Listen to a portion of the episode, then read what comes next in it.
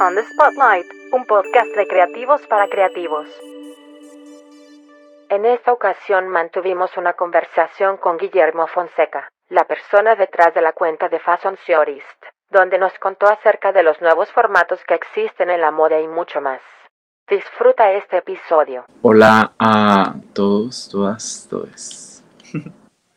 Platícanos, ¿cómo empezaste en el mundo de la moda? Sé que acabas de cumplir 27 años, que este año fue muy importante para ti. Em, ¿Cómo te empezó a, gustar esta parte de, moda? Y sobre todo tú que lo que das, ahorita platicamos ya directamente a, tu contenido, a tu blog, se podría decir, aunque sé que está en Instagram, eh, de toda esta parte que tú más bien vas a un poco crítica y, conocer más del mundo de la moda, porque tú puedes hablar desde diseñadores, desde la parte de moda de un podcast, de, eh, no sé, de programas de televisión, de diseñadores latinoamericanos y de diseñadores internacionales. O sea, tienes una cobertura muy amplia, pero al mismo tiempo tienes una línea también muy, muy, una línea editorial muy, que es muy, o sea, se nota, es tuya completamente, que no, no le copias, es, es de Guillermo. Supongo que sí, tengo como una voz muy identificable y creo que he tenido la fortuna que ha resonado con muchas personas y tengo ya tres años con la plataforma, con Fashion Tourist en Instagram. No me he expandido fuera de Instagram a ningún formato, ni página web, ni nada por el estilo. Em, aunque vemos a futuro cómo van las cosas. Y yo creo que, como mencionas, a pesar de que utilizo distintos formatos para analizar ya sea noticias nacionales, locales, regionales o internacionales, em, siempre regresa para mí a la misma pregunta de em, cómo la moda se conecta con todas estas cosas con las que convivimos a diario y por ende convivimos diariamente con la moda, aunque no percibamos que estamos inmersos en esa industria. Suena bastante cliché, pero em, eh, todo mundo se despierta y lo primero que hace es pararse enfrente de su closet y escoger qué es lo que va a usar para todo el día, ¿no? Y sus, prendas lo acompañan todo el día, diariamente es como nuestra segunda piel. Em, pero más que eso, pues es una industria gigante de eh, múltiples millones de dólares y que tiene conexiones con la agricultura, la política y em, que es interesante, es interesante analizarla y yo creo que merece ser analizada y cuestionarnos qué estamos consumiendo, cómo lo estamos consumiendo y em, pues sí, yo creo que ese es el hilo que, que conecta todo mi contenido. ¿Y cómo te preparaste para poder analizar verdaderamente un tema y no nada más hacer un comentario que podría ser de igual de un chavo que le gusta la moda y ya? Porque si se meten a Fashion Theories, lo tuyo es un análisis detrás. O sea, sabes de qué estás hablando, sabes por qué lo estás publicando y creo que por eso resuena con gente importante dentro de la industria, porque a ti te sigue gente dentro de la industria de moda de México bastante importante, que siguen a canales tipo Bob o a Vogue o a Harper Bazaar, que ahorita tocaremos ese, ese punto aquí de Harper Bazaar México.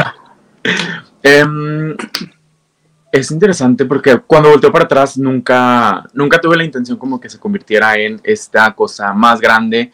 Em, definitivamente inició como mi Instagram personal y yo compartía cosas que me gustaban de... Em, pues sí, de la industria, nuevas colecciones, noticias, nuevas cosas que veía, empezó como a crecer fuera y dije, tal vez merece la pena que lo tome en serio. Y en realidad yo creo que hasta este momento no me lo tomo en serio. En serio, si te metes es muy una persona compartiendo lo que le interesa y lo que le gusta sigue siendo básicamente de la misma manera que inició. Yo creo que sí he ido puliendo mi voz, confiar más en mi punto de vista, pero eh, volteando atrás y a veces que me hacen esta pregunta, si me percibo como un periodista accidental, tal vez. No, no planeaba cómo llegar ahí, sucedieron las cosas y se dieron y agradezco mucho que más personas eh, tomen interés en la industria, en mi punto de vista y yo creo que simplemente ha resonado porque nunca, y de esto hablaba Em, en Latinoamérica de moda, con Andrea Bamonde, otro podcast. Nunca nos hemos dado permiso de cuestionar la moda, ¿no? Siempre era como el requerimiento para estar dentro de la industria es ama, ama esta industria como es, ¿no? Que puede ser ultra glamurosa y divertida, pero también em, explota, es racista, es clasista y em, no nos habíamos dado permiso de analizar esas cosas, ¿no? Amarla y cuestionarla, no simplemente decir, estoy totalmente dentro y participo y así tiene que ser, porque así fue durante toda su historia. Em, y yo creo que em, efectivamente a nivel internacional como que ya habían surgido figuras, ¿no? Que hacían estas cosas. Sí, claro. Em, el, periodismo, internacional es muy diferente. Susi Menkes, por ejemplo, que es una de las grandes periodistas, ella sí critica a estos diseñadores y está en primera fila de estos diseñadores. Por ejemplo, es muy resonado una crítica con Marc Jacobs y la siguiente temporada Marc Jacobs fue, la invitó y tenía ella una t-shirt especial para que viera su colección, y, pero allá se, se crea y allá eh, se respeta este tipo de, de críticas, sobre todo en ciertos diarios, y aquí no, aquí parece que son el enemigo si critican de una manera crítica, valga la redundancia, eh, las colecciones o las revistas o a los medios o las publicaciones, porque siempre está el este de por qué no nos apoyan, por qué eh, con el trabajo que nos cuesta realizar las cosas todavía nos vienen y nos critican. Cuando si lo das a conocer de una manera pública, pues te pueden criticar, es parte del juego. Parece que aquí no se ha entendido mucho, pero es parte del juego. Efectivamente, y son necesarias. Son necesarias las voces críticas para no solo crecer por crecer, porque yo creo que si el único fin de la industria de la moda es como crecer, y utiliza este discurso de todos somos uno y unidos y la fuerza y bla, bla, bla, pues en realidad no es un crecimiento saludable y no... Vaya, yo creo que la moda se encuentra en esa conjunción muy curiosa entre em, negocio, arte, y em, siempre está como esa cuestión, ¿no? Entonces, crecer para crecer como negocio, em, tal vez no sea tan necesaria la crítica, ¿no? Pero la moda con fines de expresión, de representación y creativos necesita siempre esa, ese seguimiento y esa voz que, que pues esté cuestionando para que crezca, pero crezca para todos. Y yo creo que en México ha crecido de manera desproporcionada, ¿no? Ya hemos visto años con año, con año em, qué tipo de personas, qué tipo de talentos son las marcas que logran perseverar, prosperar. Y a veces ni siquiera prosperar, ¿no? Simplemente es un mismo círculo de amigos comprándoles y comprándoles temporada tras temporada, pero no vemos voces distintas o que aporten algo, que representen una visión específica del país sino que siempre se ha mantenido tanto en medios como en Fashion Week, como en, todos los aspectos, eh, esta misma burbuja de personas que vienen del mismo círculo social y del mismo background, que son las únicas que tienen permiso de moldear. Y eh, en ese sentido también me siento muy afortunado. Creo que llegué como en el momento específico, eh, como democratización de la moda, de la comunicación de moda, y que cada quien puede aportar ahora su pequeño grano y criticar y más personas se han sumado y yo creo que a la larga ya ni siquiera van a ser necesarias como tal vez figuras como yo o cuentas como las mías, sino que es más una lo que está sucediendo precisamente en este momento con em, esta revista mexicana Harper's Bazaar, ¿no? Que es como una voz colectiva criticando, no solo una, una persona señalando. Mm, ok, ya vamos para allá. Primero, ¿tú para dónde crees que van todas las revistas? Desde Harper's Bazaar, que es un título muy importante, hasta publicaciones más independientes. ¿Tú crees que van a seguir? Porque también leí un, artículo tuyo donde dicen que no necesariamente van a seguir o no, no necesariamente son ahorita importantes o relevantes las revistas de moda, que ahorita los jóvenes lo que están siguiendo está en Netflix o en Hulu o en Amazon. Ahí están captando ellos la moda. Con series como Gossip Girl, con series como Luis Miguel, con todo este tipo de contenido, hacia allá se va la moda y hacia allá es donde están captando. Ya no vas a buscar la, revista tal porque salió tal modelo, salió tal celebridad vistiendo de tal cosa. Ya no, ya no es así. ¿Tú para dónde crees que va? Yo creo que el rol de las revistas ha cambiado bastante. El rol de los medios, especialmente los impresos, ha cambiado bastante dentro de la industria de la moda. Ya no tenemos, vaya, ya no son estos, estas Biblias de la moda como se autodescribían. Eh, obtenemos nuestros tips de estilo de otras fuentes, como tú bien lo mencionas, de series, de nuestro influencer favorito, de nuestro mejor amigo que se viste muy cool y lo seguimos en Instagram. Y las revistas se encuentran preguntándose si no son eso que te puede dictar eh, um, qué usar, qué está cool, qué ver, qué no ver, eh, um, qué son ahora. Y um, francamente, aún no tengo, aún no tengo la respuesta. me encuentro también en ese espacio. Pues me preguntaban en qué va a evolucionar Fashion Theorist, en qué va a evolucionar mi proyecto, em, plataforma. Y francamente, decía que no tengo una idea, porque no habíamos visto, me decía la, la persona que me entrevistó que, pues sí, no habíamos visto que creciera, que se estableciera un medio de Instagram a medio porque pues Business of Fashion nació como una newsletter y después se volvió una plataforma, pero no, no hemos visto en esta época que suceda algo similar con alguien que nació enteramente de Instagram. Y para los medios tradicionales, pues lo que he percibido hasta este momento es muy humanización. Precisamente tendemos a tomar y a consumir contenido de otras personas, no de figuras y em, hacia allá están virando las revistas. Es muy notable, ¿no? Los videos de 50 preguntas con X artista, los tutoriales de maquillaje de Rosalía y em, tomas ahí pues Vogue, la revista que sea, e inserta la publicidad y obviamente todo está planeado y orquestado con razones em, comerciales. Eh, y, eh, pero tendemos, ¿no? Tendemos a, y pues de hecho el nuevo modelo de negocio de Conde Nast es virar un poco hacia la creación de video, no un poco, virar bastante hacia la creación de video y considerarse así como un Netflix, pero fashion. Y em, pues sí, acá en México yo creo que la que más ha tenido éxito en su rebranding, reorganización, estrategia de redes sociales es el México. y sí, me parece, aunque no soy lector, admito, me parece muy interesante, no soy su audiencia definitivamente, pero me parece que lo han hecho exitosamente el virar que él no es una revista, sino que es este grupo de personas que tienen su podcast y que aportan su punto de vista personal, etcétera, etcétera. Tocaste un tema interesante en Vogue. Eh, de manera internacional, está eliminando a sus editores y va a tener editores regionales. ¿Cuál es tu...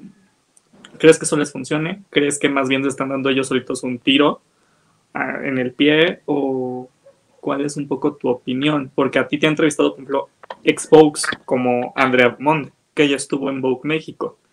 Eh, tú subiste también cuando ciertos editores estaban yendo, cuando Emmanuel este, comentaban que se iba de Vogue París, cuando quitaban a ciertos editores y que se empezaba el run run de a ver cuándo quitan a quién de México, y quitaban al editor de moda de GQ, y toda esta parte eh, ahorita es una realidad, entonces México, si bien es un eh, semillero de talento y es un mercado importante, pues no se puede comparar honestamente con Estados Unidos o con Londres o con París. Y si en París están quitando al editor en jefa, pues, ¿qué sigue para México? ¿Tú crees que eso es eh, un buen camino o más bien se van a dar cuenta con el tiempo que, que van a tener que regresar a poner editores en cada, en cada publicación y un equipo de trabajo? O sí, se va a poder lograr un equipo de trabajo regional para todas las revistas. Yo creo que esto que vimos en México durante los últimos meses, como el despido de talentos, a mí personalmente se me hizo muy lamentable que Enrique Torres dejara la edición de redacción de Vogue México, pero pues por ahí escuché que, como te mencionaba, la nueva estrategia internacional es virar hacia la creación de contenido en video y el texto leí que para México iba a ser traducido de otros. Vaya, iban a contratar traductores en vez de personas redactando. Eh, lo cual sí se me hace un poco, como dices, un balazo en el pie, porque pues es curioso, ¿no? Hasta Netflix hace, Netflix, ¿no? Que debería ser su modelo a seguir, si lo que van a incorporar es video, hace esta, este plan de creación de contenido ultra, ultra refinado y ultra guiado hacia las regiones, hacia los gustos y em, pues como alejarse de y tener un editor que tal vez no conoce la región, no está tan familiarizado con em, los gustos particulares ni las figuras relevantes en si es interesante, creo que sí va a ser un balazo en el pie a corto plazo, pero a largo plazo le va a servir a ellos, a Condenast como grupo, para recortar precisamente presupuestos, y si al final del día lo que se consume ya es video, pues sí tiene sentido eliminar los puestos que no encajan. Y si estaba leyendo, no sé, esa nueva estrategia de centralizar todas las funciones más cerca de, del corporativo y delegar pues cosas no tan relevantes. Em, solamente el tiempo dirá si efectivamente dieron en el clavo o no, pero de principio, como tú dices, suena como ponerte el pie tú mismo, porque lo que todo el mundo está intentando hacer es regionalizar y tropicalizar sus contenidos y hasta su identidad. Ahora toquemos el tema de la actual editora de Harper's Bazaar. Tú fuiste uno de los que empezó comentando de lo que esta mujer estaba diciendo. Para los que no lo ubican, la editora se llama Lucía Larcón Lucía Larcón era eh, directora comercial para Grupo Televisa en la parte de revistas, editorial. Ahora es la editora de Harper's Bazaar desde hace unos meses, Harper's Bazaar México y Latinoamérica, y subió posteos a favor de, de gente cristiana, en contra de los homosexuales, eh, como toda una línea muy, muy de derecha, ella estando en una revista de moda. Y tú lo comentabas muy bien, la ironía es que la editora de Harper's Bazaar Estados Unidos pone a tres afroamericanos en portada de una revista, de una, perdón, de un, de una serie, pues altamente de alguna manera de izquierda, que te habla de sexualidad abierta, te habla de drogas, te habla de muchísimas cosas de la serie donde vienen estos, estos personajes. ¿Cuál es tu opinión? Porque tú fuiste de los primeros que lo subió y se volvió eso viral. Tuvo la mujer que cerrar un poco su cuenta, este, ¿no? Pero muchos, o sea, desde fotógrafos, estilistas, representantes empezaron a poner como de qué le está pasando a esto. Y no ha habido eh, una respuesta de parte de, Televisa ni de Lucio Larcón. Efectivamente, yo creo que, como tú bien lo mencionas, ¿no? Hay mucha diferencia, una disonancia entre el liderazgo entre Samira Nazar en Harper Bazaar, Estados Unidos, y su más reciente portada de tres mujeres transgénero Em, los rostros de Pose, como bien lo mencionas, y voltea a sacar la edición mexicana. La licencia le pertenece a Editorial Televisa. Anteriormente, Lucila Lara llevaba la, mm, la dirección y eh, Lucila Lara se retira, pasa a Lucía Alarcón y yo creo que pues se han estado reestructurando los medios, como ya lo mencionamos, a nivel global. En México no es la diferencia. Eh, y a Lucía Alarcón terminó ahí por esta reestructuración. Y sí, yo creo que nadie había volteado a ver la cuenta o como que no fue una noticia, este cambio de dirección no, se cubrió, ¿verdad? Y me llamó primero la atención que durante el día, la temporada previa a las elecciones, compartió como una imagen de por quién votar y por quién no votar y como tu voto útil si quieres destituir a este gobierno es este voto. Y también ella era funcionaria de casilla, entonces está extraño, ¿no? Y posterior a eso me llamó la atención como ese mensaje y la busqué en Twitter y sí había como este mar de, de opiniones, como tú bien lo mencionas, muy fundamentadas en la religión y sí, muy en contra de los derechos eh, reproductivos de la mujer. Eh, compartió este video de personas que comparten su testimonio de cómo la religión los hizo ex gay o, ex transgénero y em, ella pone Jesús, Jesús te ama o Jesús salva vidas, algo así. Em, y pues sí, es muy interesante, primero porque las terapias de conversión, las ECOSI, son, ilegales. crimen. Eh, ajá, exactamente, son un crimen. Y segundo, porque a nivel internacional, editores, eh, editoras, figuras importantes han sido destituidos de sus cargos por, por compartir notas de la misma índole y con el mismo tono, ¿no? Este año pasado vimos que sucedió em, como un despertar en Vogue, exactamente, a Anna Wintour se le llamó la atención por la situación ah, y la diferencia racial en el trato a a sus empleados y pues como ella es la encargada de diversidad dentro de Condenast y ella asumió la responsabilidad. Sí, suena irónico que Anna Winter sea la encargada. Em, y de igual forma, uh, Tim Vogue iba a tener una nueva editora, Alexi McCammon, y le encontraron tweets de una década de antigüedad con un tono homofóbico, racista, eh, especialmente hacia la comunidad asiática. Esto sucedió durante el, pues, esta alza en crímenes a personas asiáticas en Estados Unidos y Condenast la tuvo que destituir de su cargo antes de que iniciara como editora en jefe. Entonces es curioso que el liderazgo internacional sea de una manera y como de manera nacional no, no, no exista esa, ese parámetro, esa línea, no sé si es porque no esperamos tanto de estas personas, pero yo creo que debemos, debemos esperar, porque estar en una posición así de influyente em, no, no es no es ético que alguien pueda empujar esa agenda em, dentro de este contexto y pues en ningún contexto, en ningún puesto influyente debería deberían existir personas con este tipo de pensamiento, creo.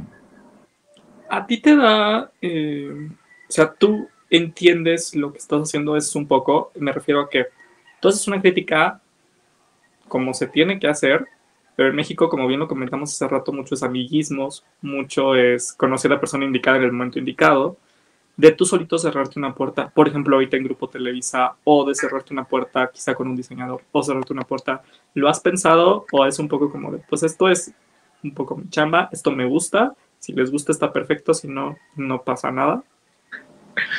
Yo creo que apenas hasta ayer en la noche me, Lo meditas. me llegó la realidad, ¿no? De que efectivamente puede haber personas a las que no les guste este señalamiento, pero... Em, sobre eso, y justo le comentaba eso Andrea, yo creo que nunca, nunca he tenido como un pie dentro de la industria, así que no, no me considero con algo que perder, incluso como estar dentro de la mesa que ya se está derrumbando, ¿no? Todas las publicaciones se están desmoronando, pues no quiero estar ahí, o sea, simplemente creo que puedo ser parte de las personas que sí quieren construir una mejor industria en la que todos quepamos.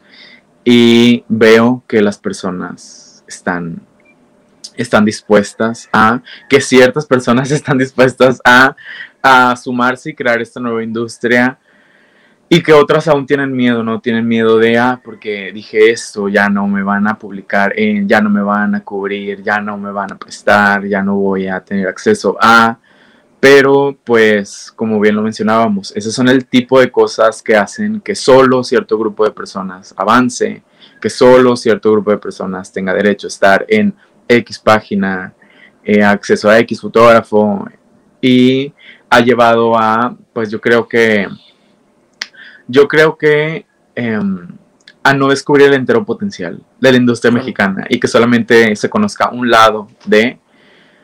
Y pues no, no, no me da, no me las repercusiones, ¿no? Al final del día no se está diciendo ningún tipo de mentira. Sin ninguna mentira, claro. Ahora, tú también estás, eh, corrígeme si me equivoco, en otro tipo de medios también independientes, en este caso Bat Hombre, también escribes para ellos. ¿Cómo empezó tu, tu relación con esta publicación?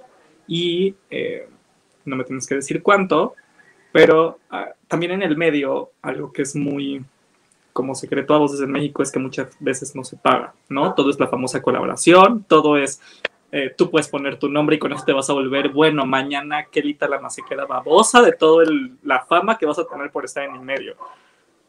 ¿Eso te ha tocado a ti? ¿Te han querido eh, invitar a medios donde dicen, bueno, no te voy a pagar, pero me encanta tu contenido, me encanta tu conocimiento? O en los medios en los que has estado, ha sido de una manera mucho más profesional y si te han dicho, ok, él, me tienes que entregar tantos números de artículos, la paga es tanto, estos son los deadlines, ¿cómo es la realidad para la gente que quiere entrar a publicaciones independientes en México?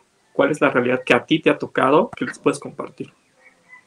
La realidad que a mí me ha tocado es definitivamente más alineada a la segunda situación que mencionaste. He tenido la fortuna de que previamente personas ya interactúan con mi contenido saben el tipo de voz y crítica que aportaría a sus publicaciones y si se trabaja justo como dijiste, ¿no? Estas son como nuestra línea editorial y em, esta es la paga, la periodicidad y los deadlines y se trabaja bien, pero sé que esa no es la situación de muchas personas que escriben para medios, especialmente medios independientes y pues es muy complicado, ¿no? Porque igual los medios independientes tienen como un poco la soga al cuello. Em, no digo que Bad Hombre definitivamente no, pero mm, pues sí más amistades y personas que conozco a través de Instagram que se dedican precisamente a escribir y pues sí se ven en la necesidad de me gusta escribir y quiero escribir, pero tengo que sacrificar un poco mi tarifa para para ser publicado en X parte. Y pues ahí ya es una decisión enteramente personal de cada, de cada escritor, de cada creador de contenido. Eh, pero pues he tenido la fortuna de poder crear yo mi propio camino en este caso. Y, y sí, estoy ahí en Bad Hombre de manera ahora eh, ocasional y en Cool Hunter también escribí por un, breve periodo de tiempo al principio de año. Pero pues sí, mi consejo tal vez en este momento para las personas que quieren dedicarse a escribir, sí sería afinar tu propia voz, crear tu propio espacio y pues justo como lo decíamos al inicio, las personas ya no leen medios, sino que leen personas y te vas a encontrar que puedes encontrar tu propio, tu propio nicho de personas dispuestas a leerte y seguirte a donde quiera que vayas y en turno pues eso también te puede ayudar a renegociar em, con quien sea que, que tengas la oportunidad de trabajar. Claro. Y este mes también vas a tener un curso dentro de Fashion Theorist. Acabas de crear un curso que va a ser a final de mes. Platícanos un poco de este curso, cómo te surgió la idea ¿Cómo llegas también a ese nicho de mercado? Muy interesante. El curso inicia el 31 de junio y el primero de julio de este mes, miércoles y jueves, si no me equivoco. Es la cuarta vez, sí, es la cuarta vez que lo estoy impartiendo en el año. Y pues llegó ahí porque precisamente la mayoría de mi audiencia es, yo creo que una buena propuesta, ¿no? Para em, monetizar tu base de seguidores es identificar quién es tu audiencia, cuáles pueden ser sus necesidades y en el momento de vida en el que se encuentran, cuáles son sus gustos. En mi caso, la mayoría de mi audiencia son estudiantes de moda o futuros estudiantes de moda, emprendedores en y personas que no ni estudiaron ni trabajan en la moda, pero simplemente aman la industria. Y pues existía esta necesidad de, eh, tal vez en nuestra universidad no vemos enteramente cómo es la industria en este momento, ni siquiera vemos la historia o si la vemos es como muy eh, centrada eh, en Europa y luego se acabó, se acabó la historia. Y pues precisamente por eso quise crear este curso que um, sí retrata la historia, la evolución y consolidación de la industria de la moda de lujo de la época, la industria de la moda de lujo contemporánea y ha funcionado bien. Soy muy emocionado por esta cuarta edición y, um, y pues sí, pueden revisar el temario en mi perfil. Y un poco con qué te has enfrentado. Esta es la, cuarta vez. A diferencia de la primera vez para la gente que igual ya tocó o que ya te ha visto en, en cursos, ¿cuál es la diferencia ahora esta cuarta vez? Eh, me imagino que siempre hay una evolución. ¿Cuál es la evolución de la primera vez que te sentaste a dar un curso que dijiste, ok, va, voy a cobrar tanto, lo voy a preparar, a esta vez que ya te ves más seguro, que ya has trabajado en otros lugares, que tienes más experiencia? ¿Cuál, ¿Qué se pueden encontrar? Alguien que igual ya tomó el curso, que se vuelve a encontrar nuevo y para los que no, ¿en qué les va a servir? No nada más para estudiantes, igual y para alguien que está dentro de la industria, ¿qué, qué le va a servir tomar tu curso? Muy interesante. Definitivamente al inicio, yo creo que al igual y todas las personas que crean contenido o que se dedican a las áreas creativas, como que siempre existe este síndrome del impostor. no como seré tan bueno para, en realidad es bueno mi curso, en realidad es bueno mi contenido, pero... Alguien me va a ver. Literal, sí, pero lo importante es persistir, persistir y el tiempo te va a dar, te va a dar la respuesta. Yo creo que efectivamente he tenido una buena respuesta. Eh, han sido bastante exitosos las generaciones que han pasado por estas tres pasadas ediciones del curso. Eh, cada vez que lo imparto, actualizo la información para aportar y retratar cómo efectivamente es la industria en este momento desde los aristas del el retail, de em, conglomerados, marcas y de los medios y redes sociales. Entonces, la, el objetivo final es que ya sean estudiantes o sean emprendedores o sean apasionados por la moda, puedan, puedan aplicar ese conocimiento a sus propias vidas, especialmente emprendedores y estudiantes, eh, sobre el entorno actual en los espacios, el retail, la manera en que consumimos y cómo se conecta con los cambios sociales y las actitudes del consumidor y puedan aportar estas futuras personas que van a moldear verdaderamente la industria, esta nueva industria, eh, y crear respuestas a las problemáticas actuales para, pues, sí, pensar fuera de la caja y alejarnos de la moda es así porque así siempre fue y así la tienes que hacer y pues en realidad no la tienes, no la tenemos que hacer así. ¿Qué sigue para Fashion Theorist? Sé que me comentaste al inicio, ¿no? Que igual y un poco, pues era todo sin pensar, que se ha dado, pero ahorita mismo me estás diciendo que ya llevas cuatro, esta va a ser la cuarta edición de, del curso, donde monetizas también tu conocimiento de esta manera. ¿Hay algún otro plan para monetizar el conocimiento, para monetizar tu conocimiento? ¿Vas a empezar también alguna otra plataforma tipo TikTok? Un poco, ¿qué sigue? Quiero lanzar un podcast, no quiero, voy a lanzar un podcast. Estoy en el periodo de supervisar em, la producción del intro. Va a estar muy padre, espero que, em, que les guste a, a mi audiencia y pues sí sería ingresar a otro tipo de formato, audio pero creo que va a resonar bastante bien. Em, planes a futuro, la verdad, sobre monetizar el contenido siempre he estado como en la disyuntiva, ¿no? Porque quiero que el conocimiento sea para la mayor cantidad de personas posibles y por eso no me gustaría poner como una barrera para que tengan acceso a X artículo o X investigación o X ensayo, sino que em, esté disponible para todos. Em, posiblemente una idea que tenía futuro, eh, vi, este, no recuerdo el nombre del periódico, pero eran varios escritores que tenían su newsletter, uno muy bueno en finanzas, otro muy bueno en tecnología, otro muy bueno en política, y cada quien tenía como su área de especialidad, ¿no? Todos se juntaron para crear un periódico colectivo, un medio colectivo, entonces bajo una suscripción tenías acceso a todas sus newsletters y me gustaría replicar eso en México. En México, tal vez no encontrar a alguien que es muy bueno cubriendo el área de influencers y moda en México. Alguien muy bueno cubriendo sustentabilidad. Alguien muy bueno cubriendo moda local al norte, sur, centro. Em, y que una persona pueda pagar una cantidad accesible para tener acceso a el contenido de todas estas personas Em, si hay ahí afuera un periodista de moda que quiera sumarse a esta idea, em, me parecería genial. Ese sería en el que a mí me gustaría un, un, espacio colectivo en el que todos podamos ganar lo mismo y ser retribuidos de una manera equitativa y no tanto crear un medio en donde yo X persona lo dirige y alguien es como subordinado o algo así.